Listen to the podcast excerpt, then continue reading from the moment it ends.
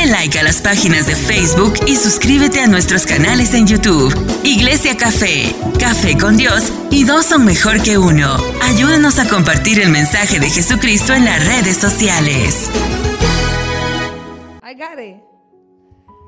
So, aquí estamos.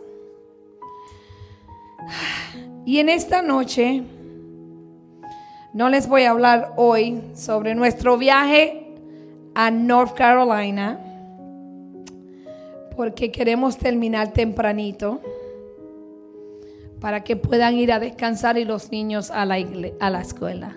Ay, papi. Y yo quiero que usted busque el Salmo 91. Pastor, si me lo puede poner acá.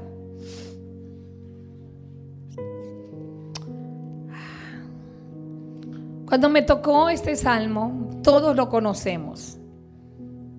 Salmo 91, Psalm 91.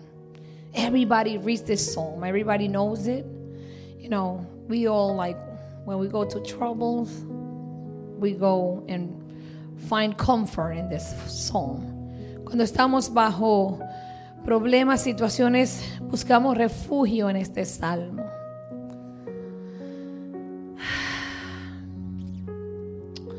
Y es un salmo que nos conforta el alma.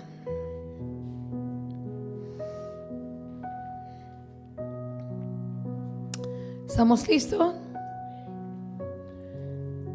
Yo lo tengo en otra versión, pero lo voy a leer en esta versión.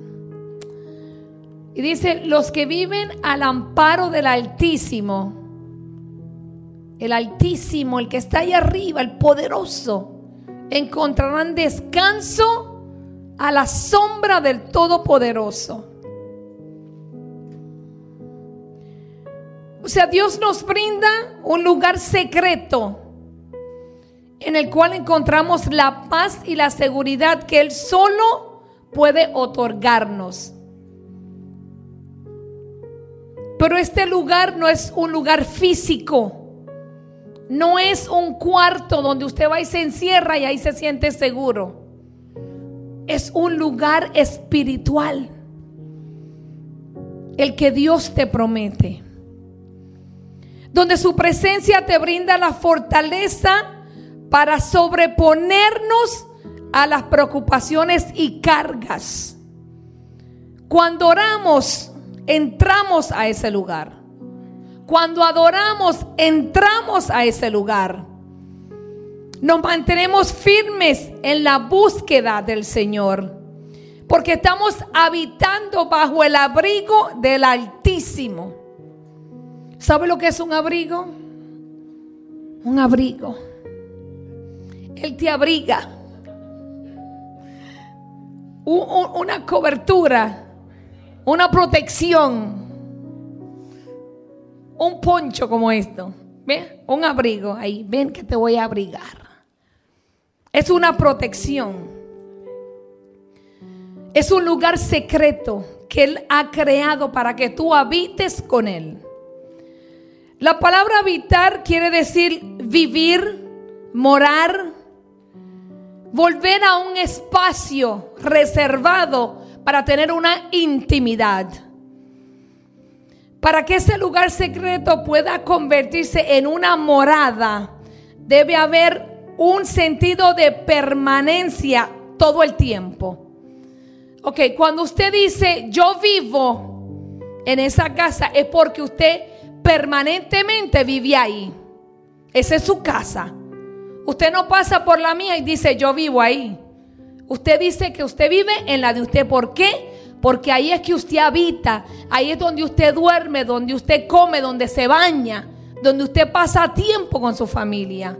Entonces, la presencia del Señor es donde usted habita, donde usted mora, donde usted va a habitar con Él, a tener una relación, una intimidad, donde usted permanece todo ese tiempo. Si solo acudimos al lugar secreto cuando nos atrapa una circunstancia, no podemos decir que moramos en Él. Porque usted no puede decir que usted vive en su casa solamente cuando llueve o cuando tiene frío. Porque eso va a ser solamente un refugio, un escape. Usted lo tiene ahí cuando necesita ir. Entonces usted no vive ahí. Usted solamente va por necesidad. Una morada es cuando usted tiene ahí algo permanente. So, nosotros tenemos que ir y morar con el Señor todo el tiempo, no solamente cuando necesitamos un auxilio. Porque a veces buscamos a Dios because we can't anymore. I can't do it. I can't deal with it. Buscamos a Dios porque no podemos. Y buscamos esa intimidad. Y buscamos esa relación porque no podemos ya. Señor, ya yo no puedo con mi hijo. Ayúdame. Pero mientras tanto no buscabas a Dios. No buscabas esa intimidad. Cuando tenemos a veces enfermedades, que el médico te da un resultado negativo, ahí vas corriendo, Señor, ayúdame, sáname. Vamos a la iglesia para que Dios nos haga el milagro. Porque no hay una morada con el Señor. Solamente hay una necesidad. Pero hay un resultado final al entrar a ese lugar secreto. Y es poder gozar el privilegio de vivir bajo la sombra del omnipotente. Imagínate a David en ese tiempo, en la época donde el sol atrapaba las zonas en esos desiertos, eran demasiadas de altas. Y yo creo que encontrar una sombra de un árbol era un privilegio para David. Imagínatelo cuando él encontraba una sombra, meterse debajo de esa sombra, descansar, sentir alivio del calor, del agobio, de la deshidratación, ¿verdad? De las cosas que se veían en el desierto, que se vivían. Imagínate cuando él veía ese árbol, esa sombra, sentarse a descansar, a recuperar fuerzas. Imagínatelo. Así es Dios con nosotros.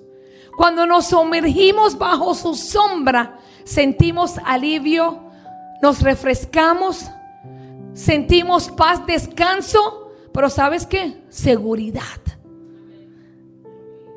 Porque en ese tiempo el sol podría matar a David. Nosotros hoy en día nuestros problemas nos pueden matar.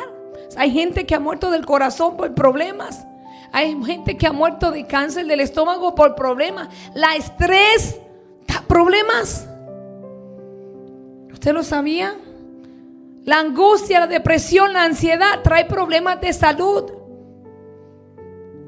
So tenemos que estar viviendo bajo esa sombra. El versículo 2 dice, mi Dios, ¿en quién confiaré? Vamos a ver. Declaro lo siguiente acerca del Señor. Él es mi refugio, mi lugar seguro. Él es mi Dios, en Él confío. Mire, aquí hay una palabra clave. Él es mi refugio mi lugar seguro. Él es mi Dios, en Él confío. Mi, mío, mío. Él es mío. A veces como cristianos olvidamos la palabra. Nos olvidamos de que la palabra tiene poder. There is power. Solamente tenemos que declararla. Pero tú tienes que creerla primero. Tienes que hacerla tuya. Tú tienes que hacer de Dios tu Dios. Él es mi Dios. Mío. David dice mi Dios. No dice tu Dios, nuestro Dios. Mi Dios. Cuando hay una intimidad de mí, ¿sabe qué quiere decir? Que hay una relación íntima. Porque yo digo mi esposo. Yo no digo el esposo de la pastora. Yo digo mi esposo, ¿verdad? Porque hay una relación y una intimidad. Y hay una pertenencia. Él es mío y yo soy suya. Entonces, Él es mi Dios.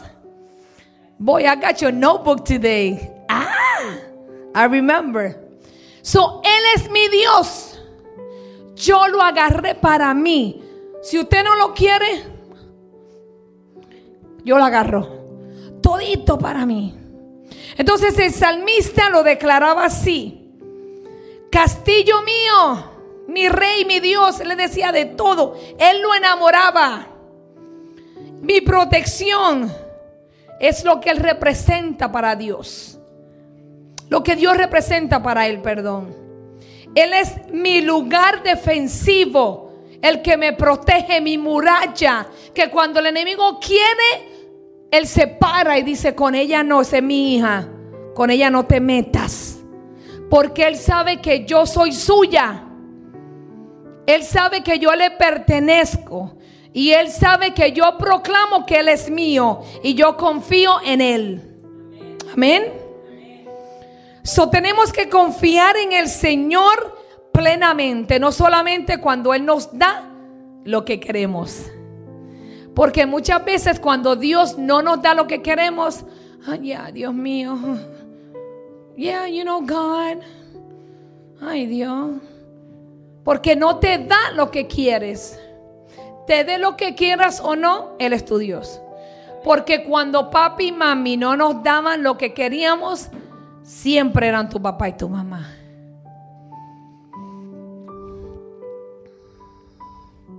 Número tres. te rescatará de toda trampa y te protegerá de enfermedades mortales. Oye, hay trampas que el enemigo te trama. Y hay enfermedades que son enviadas para matarte. El coronavirus vino a matar. Pero mira cómo Dios te protegió de esa enfermedad. ¿Cuántas veces hubieron amistades que nos tendieron trampa? ¿Cuántas amistades hoy en día probablemente tú tienes presos o muertos? Y tú andabas con ellos y tú dices, yo pude haber sido la muerta o la presa. A mí, yo lo digo, fue una trampa del enemigo para que yo cayera, pero Dios me libró. Es una de las promesas para librarnos de la tentación y de la posibilidad de quedar atrapados en el pecado repetitivo. Porque muchas veces pecamos lo mismo. Lo mismo. Y eso es una trampa del enemigo. Cuando tú pecas lo mismo, es un pecado repetitivo. You keep repeating the same thing over and over because you are in a trap. Cuando tú sigues haciendo lo mismo, lo mismo, estás en una trampa del enemigo.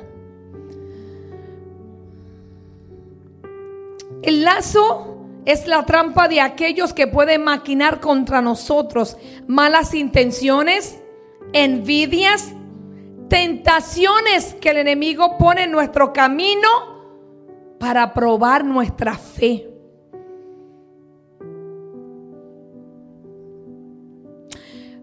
Junto a Dios, esos lazos que son venenos morales que llevan a destrucción no nos alcanza. No importa cuánta trampa te ponga el enemigo, cuando tú tienes a Dios, esa trampa no te va a alcanzar. Porque el Espíritu Santo te va a saber, te va a dejar saber, that's not mine, that's not me, don't go that way, that's not yours, that's not for you. He's gonna let you know. El Espíritu Santo te va a dejar saber, eso no es de Dios, eso no soy yo. Yo no hablo así, por ahí no, por aquí te va a librar de la trampa. El Espíritu Santo te va a decir, Barbarita, no hagas eso. Barbarita, no hables así. Barbarita, eso no es tuyo. Barbarita, no cojas por ahí. Sea tiempo que no le decía a Barbarita. La peste destructora, las enfermedades, es la mala imagen usada por el salmista de sanidad y de sanación. ¿Sabe por qué? Porque cuando nosotros pecamos, hay pecados que traen enfermedades. Y esa enfermedad, como les decía al principio, nos trae muerte espiritual, porque morimos espiritualmente. Cuando estamos en unos pecados que ante Dios son abominables, el espíritu se contrista y el Espíritu Santo está triste, pero quiere ayudarte a que tú no te alejes. Porque el Espíritu no se aleja, eres tú el que te alejas de Él con tus pecados. Entonces el Espíritu Santo se contrista, pero te envía a alguien, hermanito, estás mal. Hermanita, Dios me mostró esto. O el mismo Espíritu te revela y tienes sueño y tienes aquello y tienes lo otro porque te quiere librar de una muerte espiritual. Y hay mucha gente que a veces aún estando en la iglesia están muertos espiritualmente porque hay pecados que no quieren soltarle a Dios. Hay cosas dentro que no quieren sanar que no quieren entregársela a Dios. Pero cuando una persona sí anda con Dios, el Señor te libra de esas cosas. Cuando tienes comunicación, cuando vives bajo la sombra de Dios, el Señor te protege tanto que te va a dejar saber lo que está bien y lo que no está mal. Es, yo me imagino que el salmista, cuando se sentaba bajo ese árbol que estaba a la sombra, venían a lo mejor los cuervos a velarlo. Vamos a ver si este se va, si se muere para comérnoslos. Venían a lo mejor los animales a ver si se moría o no. Pero el Señor venía y los espantaba. Ey, este es mi hijo, como nos hace hoy.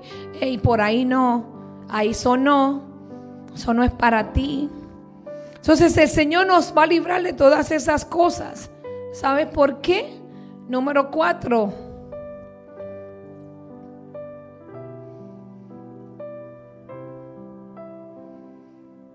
Con sus plumas te cubrirá y con sus alas te dará refugio. Sus fieles promesas son tu armadura y tu protección, porque con sus plumas te cubrirá. Y con sus alas te va a dar refugio.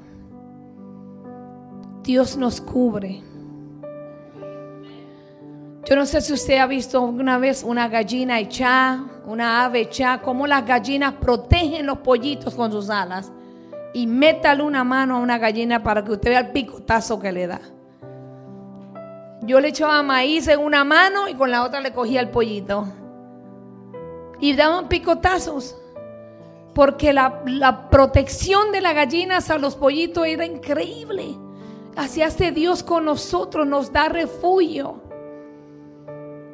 Porque sus promesas son nuestra armadura y nuestra protección. El Señor nos ofrece en cada momento de las circunstancias en nuestra vida una protección como una madre a sus hijos.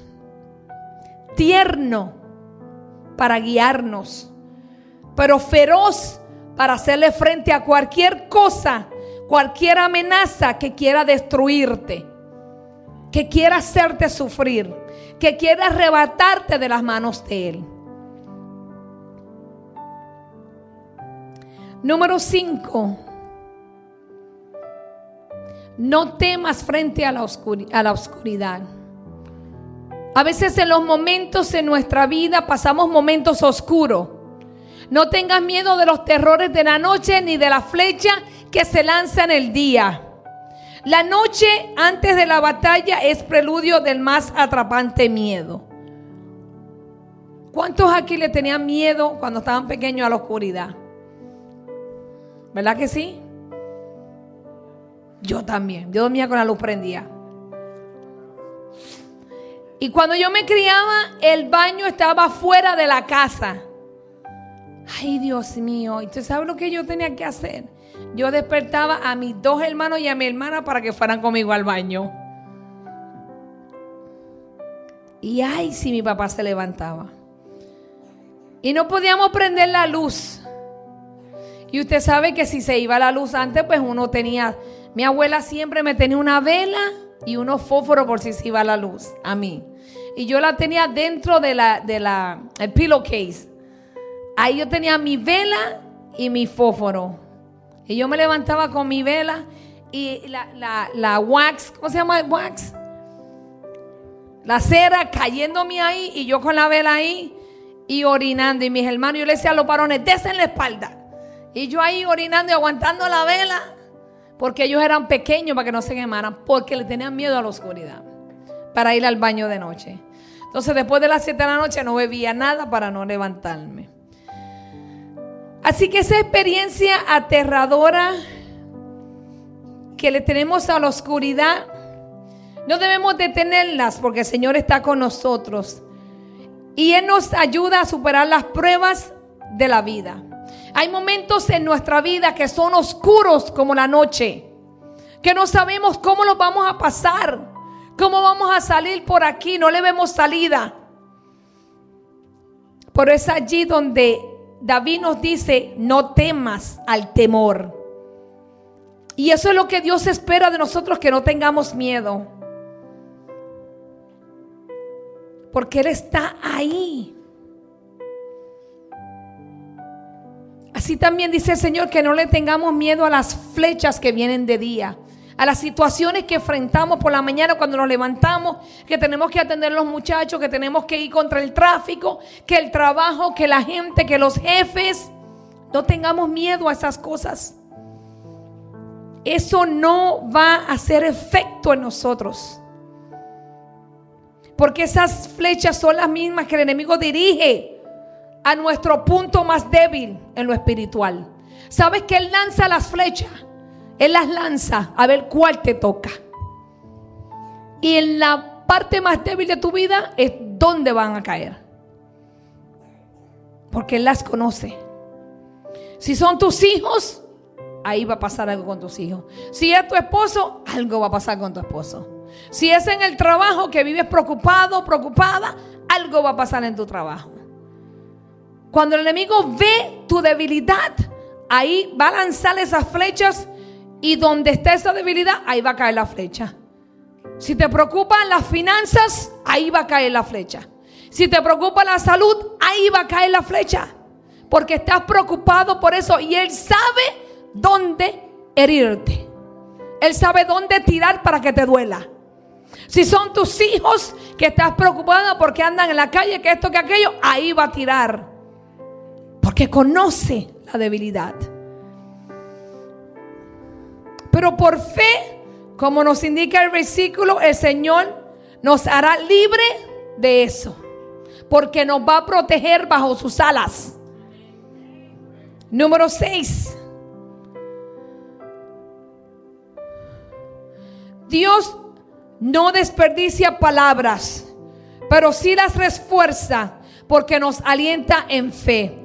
No temas a la enfermedad que acecha en la oscuridad, ni a la catástrofe que estalla al mediodía. La enfermedad que acecha la oscuridad, la enfermedad que te acecha en esos tiempos difíciles. ¿Sabe por qué? Porque enfermedad no solamente es un cáncer, enfermedad también a veces la ansiedad, es la depresión. Enfermedad a veces también son los nervios, nos descontrolamos. Y andamos, mire, andamos desesperados porque estamos en una oscuridad, en una situación, en un problema donde no vemos salida y todo está oscuro y nos enfermamos y también mentalmente. Ya no sabemos qué hacer ni qué resolver ni cómo, cómo podemos salir de esta situación. No sabemos cómo vamos a resolver los problemas. Pero las palabras del Señor no son desperdicios. Porque si tú las refuerzas con la fe, vas a saber que la sanidad es efectiva en ti. Porque es una promesa consumada. Dios refuerza lo que dice. La sanidad es efectiva en nosotros cuando activas la fe. No tengas miedo a la enfermedad, porque ella te acecha, no es que tú la tienes. La enfermedad te anda buscando. Depende de ti si tú le permites que te alcance. Depende de ti si tú le permites que entre a tu vida. ¿Se sabe cuántas veces la ansiedad me ha hecho así? Choque de... Por naturaleza soy media hyper. Yo creo que yo tengo OCD. Yo tengo OCD, Bárbara. Ok, gracias, mi hija. ¿Y qué yo tengo? Porque en sí, Bárbara a veces se enojaba porque me llamaba los ojos. ¿Qué tú haces? Yo, limpiando. Me llamaba a ¿qué tú haces? Limpiando. ¿Por qué tú siempre estás limpiando? Pues no sé. Siempre estoy limpiando. Y Daniela dice que yo tengo CD. Me dice que yo soy imperactiva. Pero entonces eh, hay momentos en que la ansiedad me hace así. Y yo estoy. Y yo digo, ¿qué es esto? Y una vez dije, eh, busqué en Google. Google. Google mentiroso. Don't believe everything you read. Y eh, si te sientes así, si te papita el corazón, si sientes temblando, si, si, si sudan las manos, tienes ansiedad. Y yo, y yo digo, remedio para la ansiedad, que metiera los pies en un cubo con agua helada. Y yo vengo y meto, y meto los pies, tú no lo sabes mi esposo, no se lo digan. Meto los pies en un ahí con hielo y lo que me dio fue un resfriado que por poco me muero. Por hacer caso a lo que mi mente me estaba diciendo que yo tenía ansiedad. Porque son pensamientos que vienen. Y si hay momentos que lo sentimos, pero no le podemos dar cabida.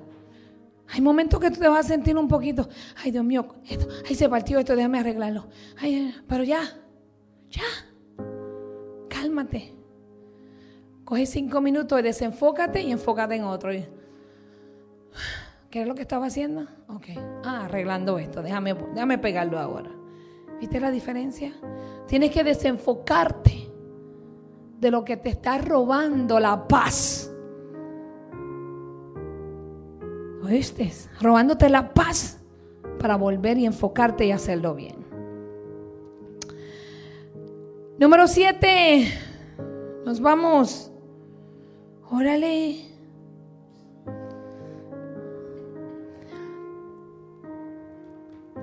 La seguridad de la que gozan todos aquellos que plenamente confían en Dios. Aunque caigan mil a tu lado y aunque mueran diez mil a tu alrededor, esos males no te tocarán. ¿Cuántas personas en el 2020 murieron y pasaron por donde ti? Yo me recuerdo que a mi esposo le dio el IBGB este. Y mi hija y yo ahí, y me decía, mami, ponte una máscara. Y yo, yo no puedo respirar con la máscara. No me iba a morir de coronavirus y me iba a morir de un ataque de asma si me ponía la máscara. Porque no podía respirar con eso. 20 días cuidando a mi esposo con ese virus. Y Bárbara me llamaba, pésalo. ¿Cuánto pesa hoy? La temperatura cada cuatro horas. Y aquello, 20 días. Nosotros en la casa. Yo era la que salía al supermercado. Sí me ponía mi máscara para ir al supermercado porque bueno, no me dejaban entrar. Alcohol no había por ningún lado. Ya estaba que se abrían el liquor store y compraba un, porque leí que podía, el bacardí le echabas agua y lo podía rociar como alcohol, ¿no? Pero mire, llego a, una, a, un, a un Dollar Tree y había una caja y yo no la veo de alcohol. Y la veo. Y una señora la está abriendo y dice, yo nada más hice así. Yo digo, alcohol. Y cuando yo miré, no había nada. Yo digo, wow, Señor, yo necesitaba alcohol para mi esposo. Y me voy a pagar porque yo compré el papel de baño de dólar Tree porque se me acabó. Y nada más te dejan comprar dos paquetes. So, yo iba todos los días a comprar dos paquetes porque se me iban de dólar Tree, de papel de baño. Y cuando entró Mire, la señora que estaba al frente mío tenía dos botellas de alcohol y las pone ahí. Y otra que andaba con ella le dice, vente Lisi. No me acuerdo el nombre porque la bendije mil veces. Vente Lisi para acá que yo voy a pagar acá. O tú vas a pagar allá. Está bien, me voy. Y dejó las dos botellas de alcohol ahí. Y me dice el cajero, él las coge. Y yo le digo, ¿las puedo coger? Y me dice, yeah, ¿las quiere? yo, sí, claro. Y él me dice, pues vamos a hacértela rápido para que ya no venga y las busque. Y me vendió las dos botellas de alcohol. ¿Te vio lo que Dios hace? Y tuvimos alcohol. Y ese alcohol me duró, mire, no se acababa. No se acababa el alcohol. Pero no tuve miedo. No tuve miedo. A pesar de que Dios me dice, el coronavirus va a visitar tu hogar antes de que mi esposo se enfermara. No tuve miedo porque Dios me dijo que me iba a visitar, no me dijo que se iba a quedar. Yo, el que visita, ¿qué hace? Viene y se va. Pues entonces yo sabía que el coronavirus iba a venir y se iba a ir, pero no se iba a llevar a nadie. Y así fue. So, no importa cuántos caigan a tu derecha o a tu izquierda, a ti no te tocarán. Amén. Número 8. Lo que siembras es lo que cosechas. Simplemente abre tus ojos y mira cómo los perversos reciben su merecido. Usted haga el bien y no le desee el mal a nadie. Bendice a los que te maldicen.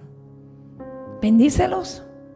¿Sabe por qué? Porque ellos van a tener su merecido. Usted hace el bien, va a recibir el bien. Usted haga el mal, va a recibir mal. Va a recibir el mal.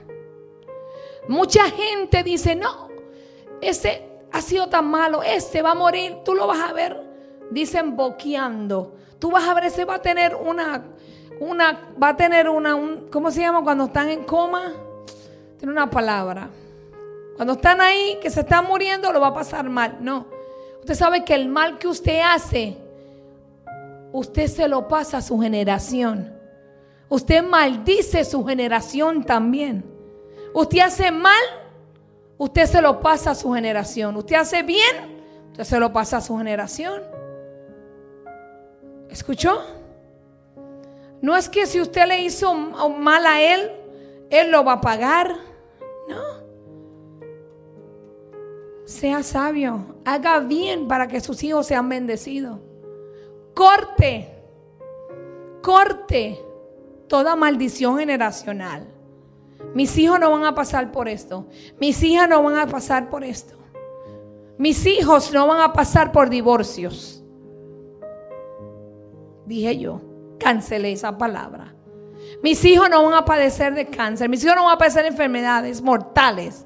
Ni muerte prematura. Mis hijos van a llegar ancianos. Van a ver sus bisnietos. Haga bien para que reciba bien.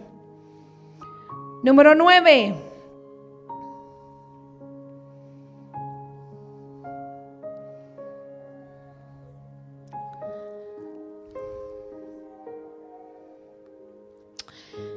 Si haces al Señor tu refugio y al Altísimo tu resguardo, ningún mal te conquistará ninguna plaga se acercará a tu hogar. ¿Escuchaste? Ningún mal te conquistará, ninguna plaga se acercará a tu hogar si haces al Señor tu Dios. Ningún mal. Porque Dios debe ser lo primero y lo más importante en tu vida. Él debe ser todo para ti.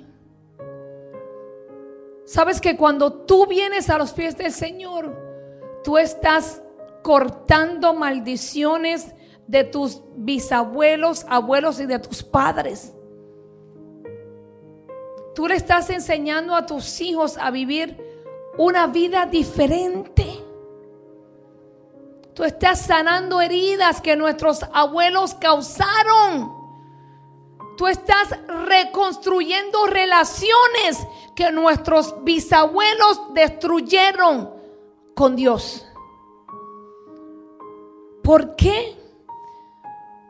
Mi abuelo era santero y mi mamá era la próxima que le seguía ahí. Pero mi mamá rompió esa maldición cuando se vino a los caminos del Señor. Y gracias a Dios ninguno de nosotros, que somos nueve, ya uno está con el Señor. Nos gustó esa vaina.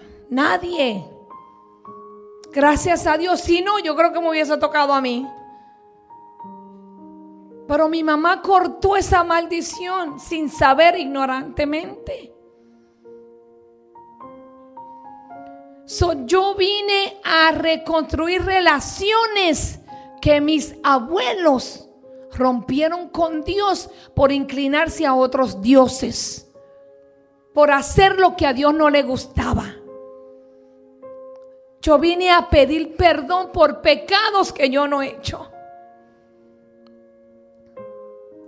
Yo vine a arreglar cuentas con Dios a nombre de mis padres que me tuvieron en adulterio porque mi papá era casado con otra mujer cuando embarazó a mi mamá. Entonces yo fui creada en pecado y yo le pedí perdón a Dios por mi papá, porque también era ateo el hombre. ¿Usted me entiende? Entonces nosotros tenemos que enmendar para que nuestros hijos vivan en bendición y no venga mal sobre ellos. ¿Sabe por qué?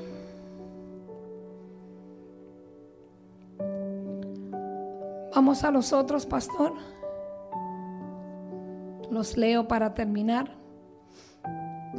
Pues Él ordenará a sus ángeles que te protejan por donde vayas. Cuando tú eres fiel, cuando Él es todo para ti, te sostendrá con sus manos para que ni siquiera te lastimes el pie con una piedra. Tú oyes que si hay una piedra en el medio, el Señor la va a sacar para que tú no te lastimes. Pisotearás leones y cobras aplastarás feroces leones y serpientes bajo tus pies.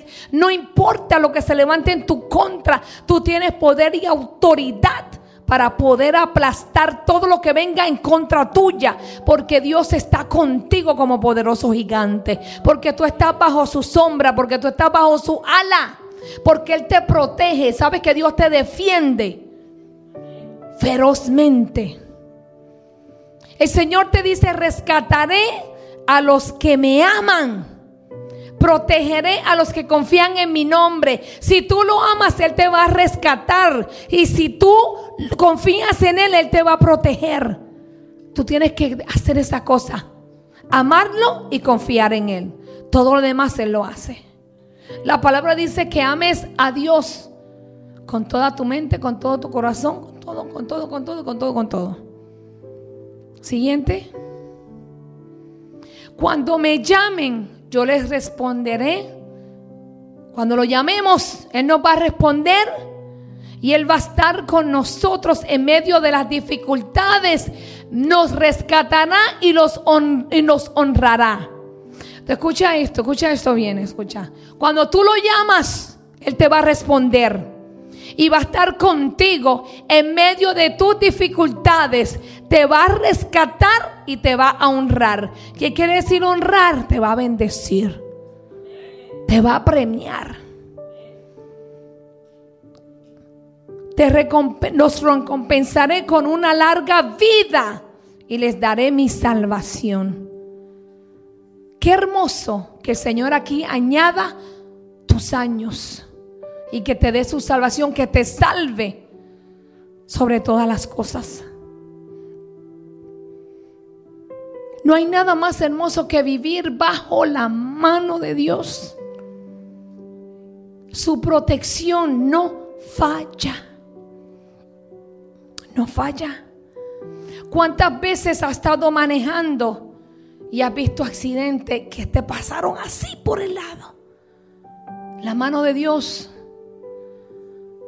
¿Cuántas veces en algún momento vas al médico y el médico dice, si hubiese llegado dos o tres días más tarde, uff, la mano de Dios.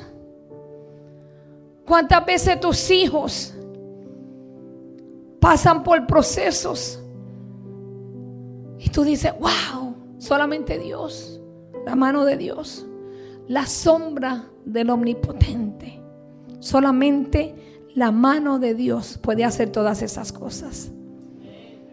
Nadie más. Ni el pastor, ni la pastora, ni tu esposo, ni tu esposa, ni brujo, ni, ni, ni un azabache, ni un collar, ni una agua bendita, nada. Ni una vela, ni un santo te va a proteger como Dios. Nada, entiéndelo. Solamente si lo haces tu Dios. Ponlo primero. Ponlo segundo y ponlo tercero. Porque Él tiene que ser todo en tu vida. Muchas veces estamos tentados. Venimos aquí. Pero si te quedas en la casa, se te quita el sueño. Te pones a limpiar, te pones a lavar y no tienes sueño. Ayer yo le dije a mi esposo, Can I stay home? He was like, No. I was like, But I'm tired. Yo me levanté a las cinco y algo estoy despierta. Like, no, let's go. Y hasta me puse un poquito potrona. I was a little bit like upset. Porque estaba cansada. Pero cuando vengo a la casa de Dios se me quita todo. Porque yo sé que estoy en el mejor lugar. Bajo la sombra del omnipotente. I'm under his wing. That's the best way, the best place, the best protection. Under his wing, always, every time. Lo mejor que nos puede pasar es entregarnos a Dios. Lo mejor. Lo mejor que yo he tenido en mi vida es haber regresado a donde Dios. Yo pensaba que lo mejor en mi vida eran mis hijos. Pero Dios es lo mejor. ¿Están de acuerdo conmigo? Amén. Póngase de pies. Gracias, Señor. Dale like a las páginas de Facebook y suscríbete a nuestros canales en YouTube. Iglesia Café, Café con Dios y dos son mejor que uno. Ayúdanos a compartir el mensaje de Jesucristo en las redes sociales.